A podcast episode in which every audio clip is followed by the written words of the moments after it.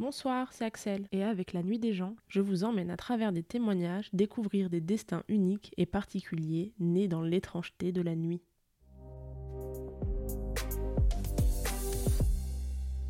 Ce soir, je suis avec une personne qui a choisi de rester anonyme et nous emmène avec lui franchir les portes d'une des plus grandes prisons de France. Tout d'abord, bonsoir. Bonsoir. Vous avez décidé de nous faire partager votre première nuit passée à Fresnes. Alors expliquez-nous comment ça s'est passé. Eh bien, j'étais mis en examen pour escroquerie et évasion. Comme ça, vers 6 heures du matin, euh, les gendarmes sonnent à ma porte chez moi. Et là, eh ben, on a l'impression que le ciel nous tombe sur la tête. Euh, on a peur, parce que c'est un contexte euh, inhabituel. Donc, je suis forcément les gendarmes qui m'emmènent en garde à vue chez eux, au poste de police donc, qui a des orfèvres. Euh, où là-bas, évidemment, c'est un lieu assez mythique. Et après, euh, donc, euh, on passe donc en cellule directement. Vous êtes oublié pendant quelques heures. Et c'est au bout de quelques heures, c'est-à-dire, je suis arrivé à 6h30, 7h du matin. Ils sont revenus me chercher vers 10h30, 11h pour m'interroger dans un bureau avec, très bien reçu d'ailleurs, avec un café. et là, on passe euh, à l'interrogatoire euh, assez poussé, sans question, sans réponse. Voilà, c'est comme ça que ça marche. Donc, euh, première question, ça dure toute la journée, avec des pauses de 2-3 heures, puisque eux vont déjeuner, vous, non. donc, vous êtes remis en cellule. Quand ils ont fini, ils reviennent, ainsi de suite. Ils vous répètent les questions à peu près 3-4 fois pour être sûr que vous ne changiez pas de version. D'ailleurs, c'est comme ça qu'ils vous trompent et qu'ils voient si vous dites la vérité. Et au bout d'un certain temps, euh, ils décident de prolonger parce qu'ils n'ont pas assez d'éléments dans leur dossier. Donc, ils vous signifient une prolongation demandée par le procureur. Donc, vous savez que vous allez dormir en cellule euh, dans la gendarmerie, qui est encore beaucoup plus lugubre qu'une prison parce que pas de café, pas de télé, pas de toilette, c'est très très difficile. Euh, donc voilà, donc je suis, je dors, je passe la nuit là-bas, très difficile. Malgré tout, on dort parce qu'on est très fatigué.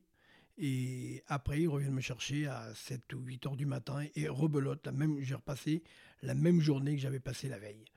Re-questionnage euh, avec des, des contradictions euh, qui leur plaisaient pas et forcément euh, aller répondre ce que vous faisiez le 13 avril 1993 euh, à 14h. C'est compliqué. Euh, voilà, ça leur plaît pas. Bon, bref, une fois qu'ils ont fini leur interrogatoire, parce qu'ils n'ont pas le droit de dépasser les fameux 48 heures, ils ont assez d'ailleurs d'éléments, puisque moi j'ai reconnu tous les faits, pensant que c'était forcément mieux pour moi et mieux pour mon sort. Et de toutes les façons, ils avaient déjà toutes les preuves. Donc ça ne servait à rien d'aller dans la contradiction, c'était plutôt apporter plus d'ennui. Euh, de là, il décide, donc on appelle ça le juge des détentions et des libertés, décide de me mettre donc en mandat de dépôt. Mandat de dépôt, ça veut dire que avait le choix de me laisser en liberté chez moi assigné à résidence, me mettre un bracelet électronique ou, le cas me mettre donc en prison. Ce qu'il a choisi, donc le mandat de dépôt, dépôt en prison. Ils me sortent de la, de la cellule de dégrisement, parce que c'est des cellules de dégrisement, c'est les mêmes cellules. Donc il est minuit, je sors, euh, donc je pue, je transpire, j'ai pas le moral, mais tout d'un coup je vois autre chose, euh, je vois des bureaux, alors je suis content, parce que j'avais été un petit peu désociabilisé. Euh, il est tard, je suis fatigué, je, je suis crevé, j'ai envie de passer à autre chose, j'ai envie de rentrer chez moi. J'ai pas le moral parce que évidemment tout le monde me manque et j'ai l'impression de pas être euh, normal. Voilà. Et donc après, voilà, donc ils me mettent des menottes, ils me font signer la, main, la fin de ma garde à vue, ils me remettent mes chaussures. Rien que de remettre mes chaussures, euh, d'un coup j'étais content parce qu'on est en chaussettes pendant 48 heures. Donc rien de, de remettre les chaussures, j'étais content.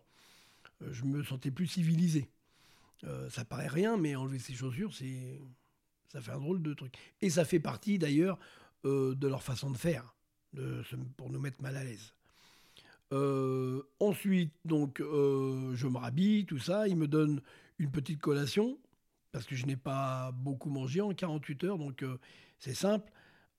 c'est une petite brique de jus d'orange, c'est comme ça depuis 30 ans. Hein. Un petit lu au beurre et un petit sandwich qui doit faire 12 cm de long avec une petite tranche de jambon dedans. C'est-à-dire que même si on est, on est des gens qui, même si on ne mange pas de porc, on le mange et on se tait. Ou on ne le mange pas. On mange des gâteaux.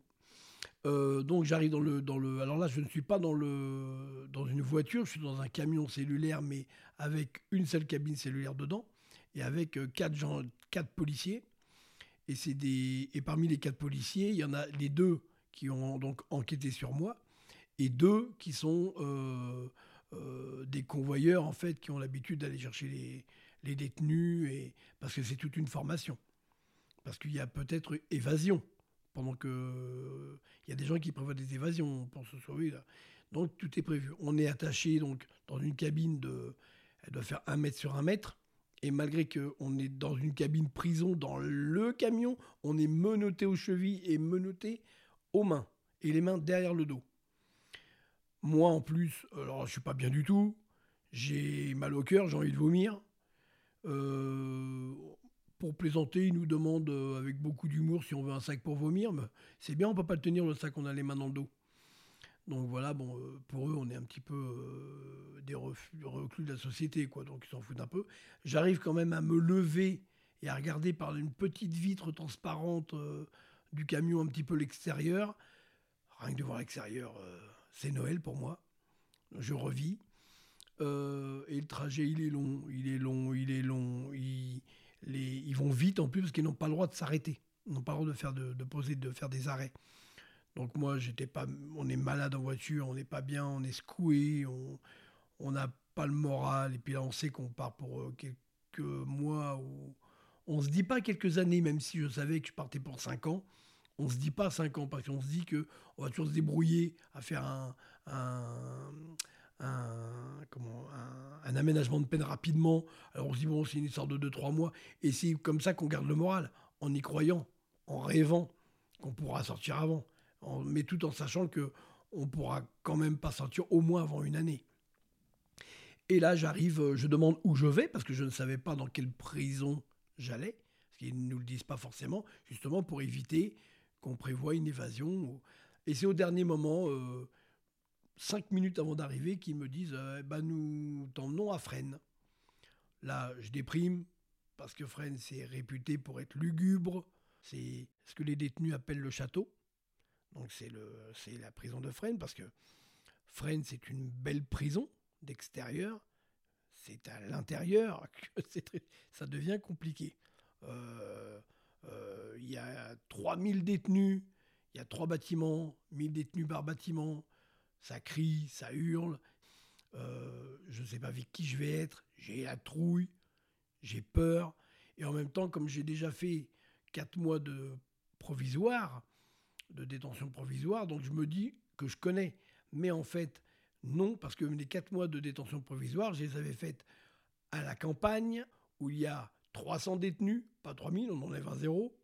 C'est plutôt campagnard, c'est plutôt bon enfant, plus gentil, moins de voyous, même si c'est des voyous, mais beaucoup moins, euh, beaucoup moins virulents, beaucoup moins dangereux, malgré tout.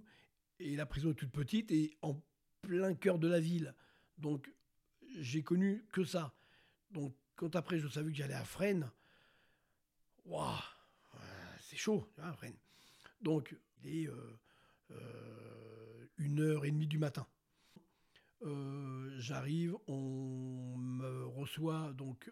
Juste une question, justement, quand, quand vous arrivez, comment ça se passe pour descendre du camion? Alors là, donc à l'arrivée du camion, à l'arrivée, donc on est toujours, on, a, on ne doit avoir aucun lien avec l'extérieur, même le, plus petit trottoir. Donc il y a déjà, alors une prison, c'est fait avec des, des renforts, comme un château. Donc on ouvre une première grande porte le camion cellulaire, il rentre derrière ses remparts. La première porte, elle est refermée. On est donc dans un sas. Il y a une deuxième grille qui s'ouvre et là qui rentre dans la prison. Donc j'ai passé deux remparts. Donc déjà, impossible de s'évader.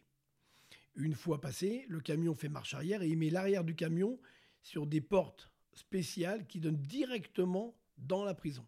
Donc on, sait que je ne vois même pas, je peux même pas mettre le nez pour respirer un peu l'extérieur, c'est pas possible. On rentre directement du camion à, la hauteur que je pourrais rester pieds nus, euh, je reste de carrelage au carrelage quoi. C'est voilà. Donc je ne vois pas du tout l'extérieur et je suis complètement désorienté. Je sais plus si je suis à droite, à gauche, au milieu, à Paris, euh, à la campagne, même qu'on sait que c'est Fresnes, mais on est complètement désorienté. Je sais pas où je suis, euh, dans quel bâtiment je vais aller. je vous rappelle qu'il est 1h30 du matin. Je suis fatigué, j'ai pas dormi pendant 48 heures. Euh, faut supporter. Donc j'arrive à l'intérieur. Là, je suis pris en charge par les matons euh, et le directeur de détention qui, lui, est dans l'obligation d'être là pour recevoir tous les arrivants, euh, quelle que soit l'heure. Il m'explique les tenants et les aboutissants et surtout le règlement intérieur. il est doté d'une voix assez sûre, assez complexe, et on a peur. Ensuite, j'arrive à ce qu'on appelle la fouille et au greffe. Donc au greffe, c'est fait pour prendre tous vos objets de valeur si vous en avez, euh, montres, bijoux, euh, téléphone, et en même temps, on vous signe un registre pour vous dire ce qu'ils doivent vous rendre à la sortie de votre prison. Et vous, qu'est-ce que vous aviez sur vous comme objet à votre arrivée? Et moi, j'avais un comme bah, comme euh, comme quelqu'un qui va travailler normalement, j'avais mon coupe-ongle, j'avais mon téléphone, j'avais de l'argent liquide, j'avais euh, ma montre, un bracelet, mes lunettes. Bah, tout ça, ça c'est gardé, quoi. Voilà. Euh, et alors, par contre, votre argent, il vous le donne euh, sous forme de, de carte. Donc, l'argent, vous ne le laissez pas. En fait, si vous avez, j'avais 100 euros sur moi, ce qui m'a permis de cantiner. Cantiner, c'est acheter des choses en prison. On peut manger plus raisonnablement et ce qu'on veut.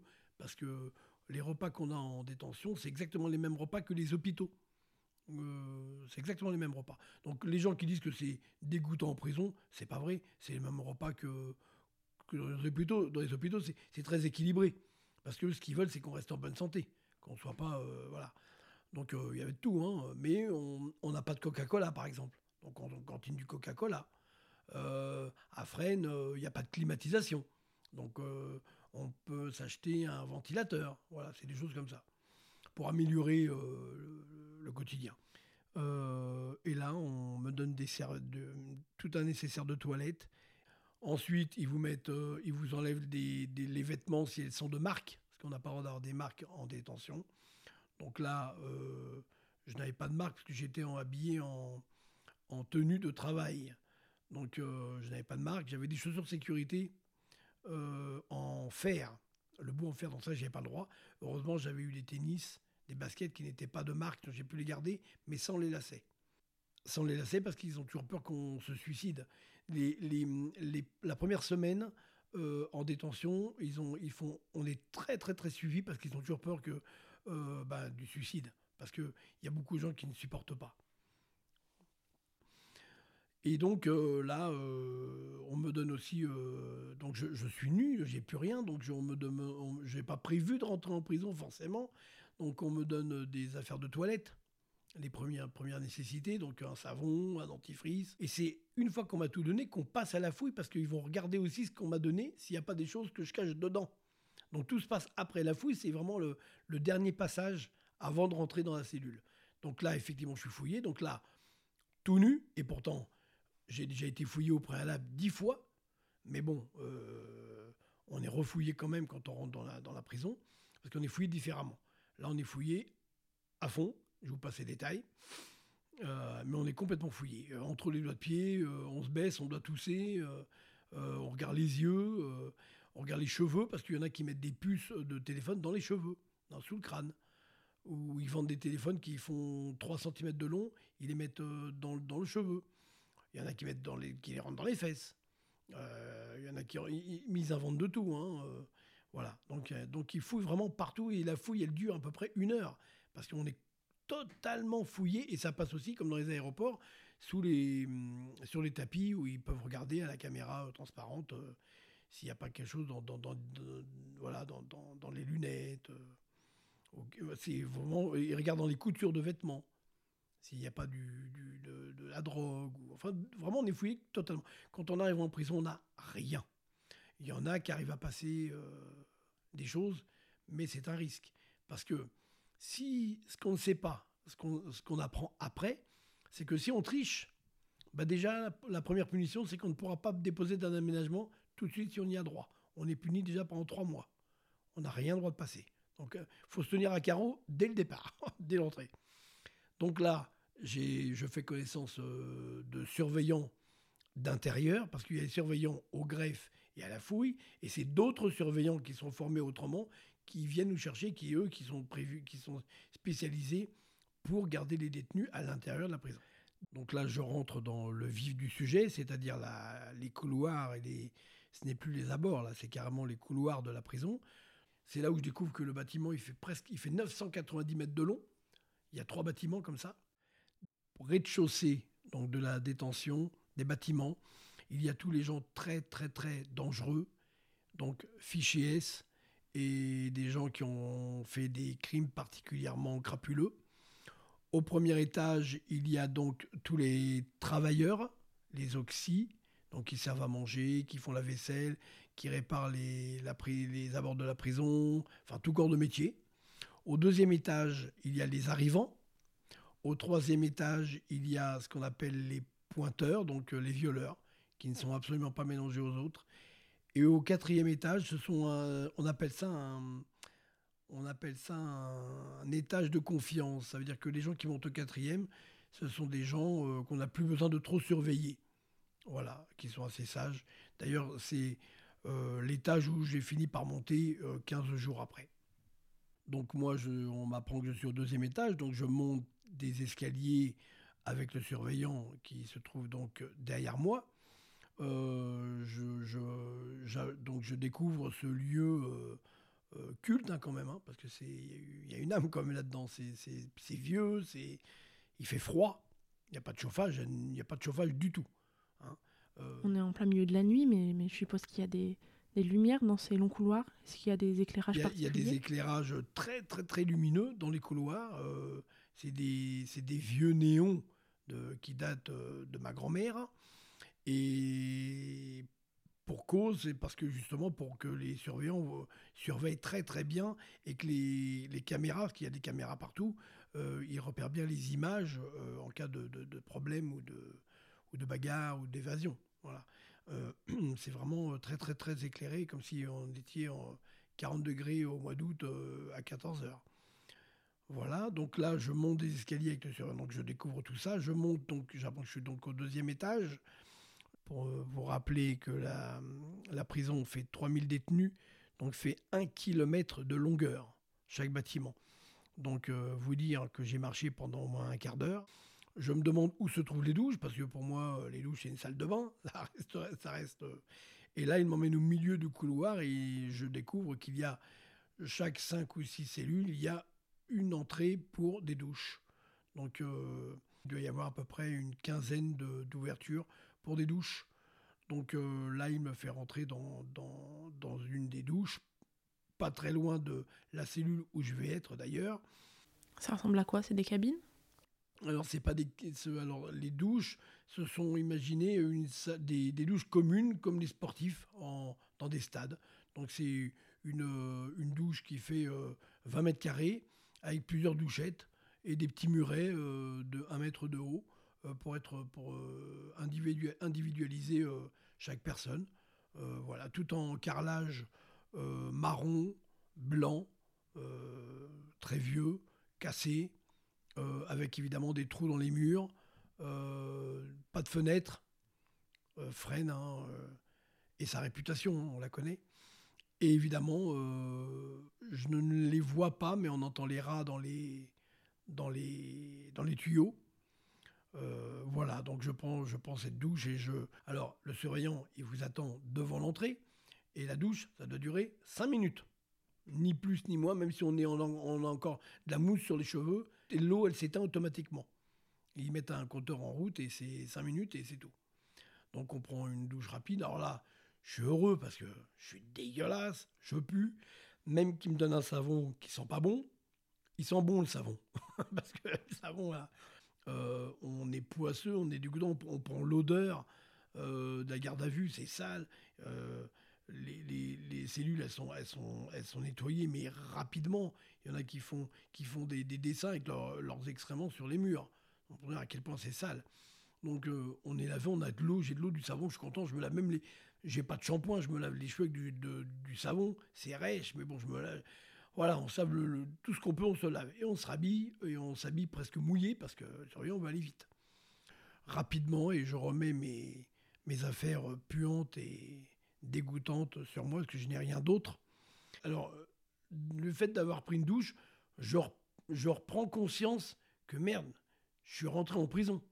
je reprends conscience de la vie, là, parce que je.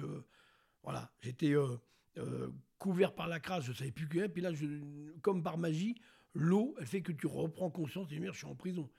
j'ai le moral à zéro, j'ai envie d'appeler tout le monde. Ah, mais, mais puis moi, je me connais, je suis pas quelqu'un de méchant. Je me dis, mais on va venir me chercher. Mais personne vient nous chercher à 1h30 du matin. Quoique là, il est presque 2h. Donc là, je suis pas bien. Ça, ça crie dans les, dans les couloirs.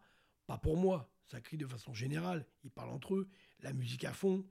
Il est 1h, 2h du matin. Je me dis, la musique à fond, mais je vais pas pouvoir vivre ça, quoi. C'est incroyable. Et là, je marche dans ce couloir euh, pour faire quelques mètres plus loin, euh, à peu près euh, peut-être 20 mètres, où ma cellule se trouvait. À quoi est-ce qu'elle ressemble à la porte de la cellule? Est-ce que c'est comme dans les films, des, portes avec des barreaux en métal? La porte de la cellule, c'est exactement les mêmes portes qu'il y a pour les, hum, les box à chevaux. Voilà, c'est des portes en bois, en, des grosses portes en bois, avec un gros Judas en plein milieu et quatre immenses verrous euh, qui se ferment à clé avec des grosses clés de château. C'est pour ça d'ailleurs qu'on l'appelle le château, parce que on l'appelle le château parce que pour ces grosses clés, et les surveillants, on les appelle pas les surveillants, là-bas on les appelle les porte-clés puisqu'ils ne servent qu'à ça, ouvrir et fermer les portes. Donc là, j'arrive devant la cellule où je vais rencontrer euh, mon co-détenu ou mes co-détenus. Donc le, le, maton me prévient que ça ne va pas être facile, que je suis mis en cellule avec un gars pas très facile, qui est un meurtrier, mais qui a des années de prison, qui se tient à carreau, mais qu'il ne faut pas que j'ai peur d'une éventuelle bagarre. Moi qui suis plutôt passif, euh, j'ai bien sûr la trouille, je transpire de, tout mon être, mais en même temps, euh, je me, dis, je suis train de tourner un film, quoi.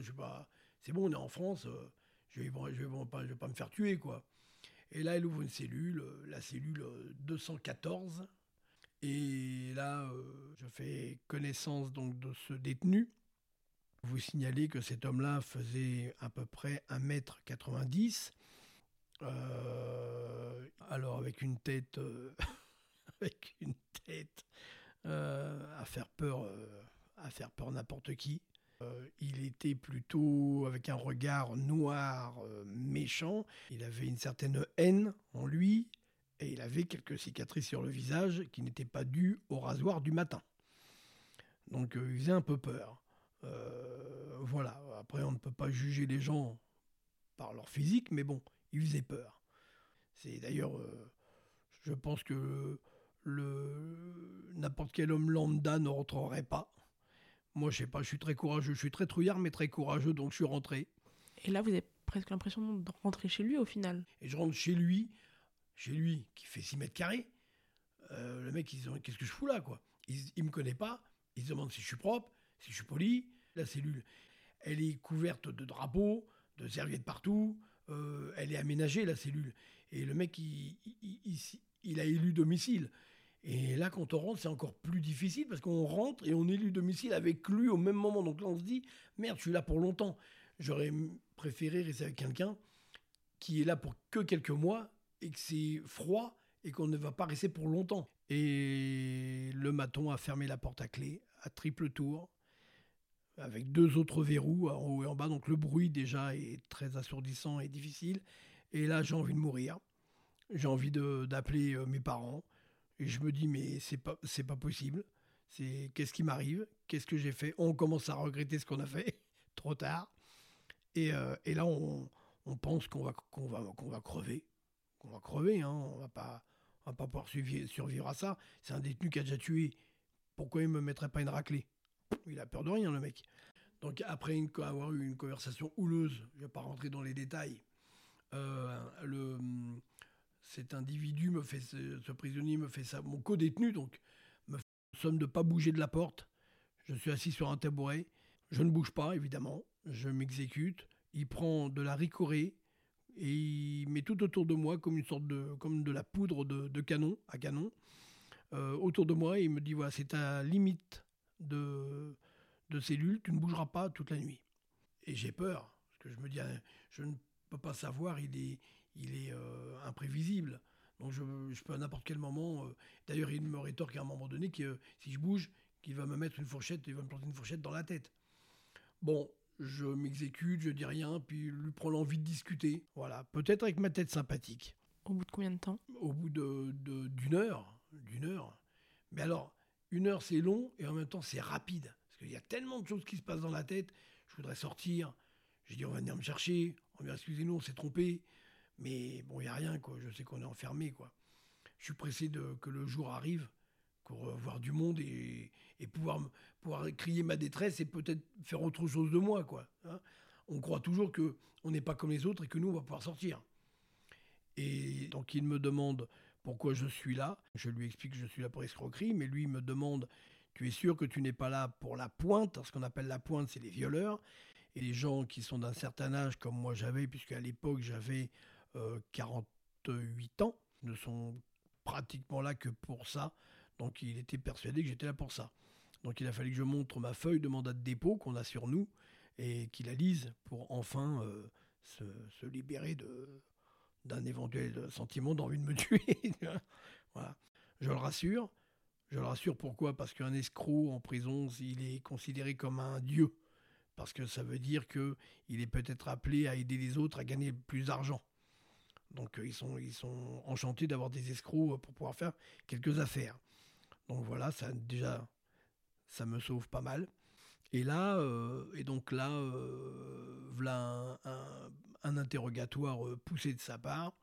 Et, puis voilà, les langues se délient, et puis tout d'un coup, on se met à parler avec un. On, arrive à engager une conversation normale, joviale. Et puis, j'apprends rapidement que bon, il est un petit peu inculte et qu'il n'a pas su remplir ses papiers pour sortir rapidement. je lui fais quelques cours sans prétention. je lui explique que je peux remplir ses papiers pour un aménagement de peine Là, il est moins, moins, moins, moins braqué. Et à partir de là, euh, euh, la nuit s'est plutôt apaisée. Euh, il, m'a fait un café en ramassant la ricorie qu'il avait mis par terre. Évidemment, parce qu'il ne voulait pas l'acheter, parce qu'en prison, la ricorie, ça coûte cher. Et puis après, il m'a préparé mon lit. Il m'a montré comment on faisait un lit en détention, parce que c'est quelqu'un qui avait l'habitude. Il m'a parfumé mon lit. Il m'a proposé d'appeler ma femme, mais je lui ai dit que c'était pas trop l'heure. Euh, il m'a proposé des bonbons, il m'a donné à manger, enfin un homme normal. Euh, et ma nuit se passe bien. À partir de 5h30, 6h du matin, ça se passe mieux. Bon, mon lit est fait, je m'allonge, je suis fatigué, j'ai le moral à zéro, mais je suis tellement fatigué que j'ai envie de dormir. Donc, euh, j'ai pas trop de, je ressens pas trop encore de détresse, que j'ai vraiment envie de dormir. J'avais pas dormi du tout. Donc je dors et le lendemain matin, euh, donc c'était là, il était déjà, je vous parle de ça, il était déjà 6h30, 7h. Les portes s'ouvrent. Et le maton, d'ailleurs, qui me propose à ce moment-là de changer de cellule, euh, euh, donc ce détenu qui était avec moi intervient par-dessus moi en disant que non, non, non, il restera avec moi, il ne changera pas de cellule. Donc euh, là, j'ai bon là, je suis content parce que j'étais bien installé. Il avait un téléphone que je n'avais pas, donc voilà. Donc tout se passe bien. Et donc par la suite, une dizaine de jours après, euh, euh, ce, monsieur est sorti et il m'a fait cadeau de tout ce qu'il avait mis de côté et acheté en 26 ans de détention. Et puis voilà, et puis avec tous ses copains qu'il avait prévenus qu'il fallait me protéger. Voilà. J'ai passé mon temps en détention comme ça et, et bien fini d'ailleurs. Merci pour ce témoignage. et d'être revenu euh, sur cette nuit probablement difficile à raconter. Ben, merci à vous, ça fait toujours du bien de, de revenir sur ces moments difficiles. Ça exorcise un petit peu euh, ce qu'on a notre vécu. Merci pour l'écoute, j'espère que vous avez apprécié cet épisode. Pour être au courant de nos prochains témoignages ou si vous aussi vous souhaitez partager avec nous une de vos nuits, n'hésitez pas à nous suivre et à nous contacter sur les réseaux sociaux Instagram, Twitter et TikTok à la nuit des gens. Merci encore et à la prochaine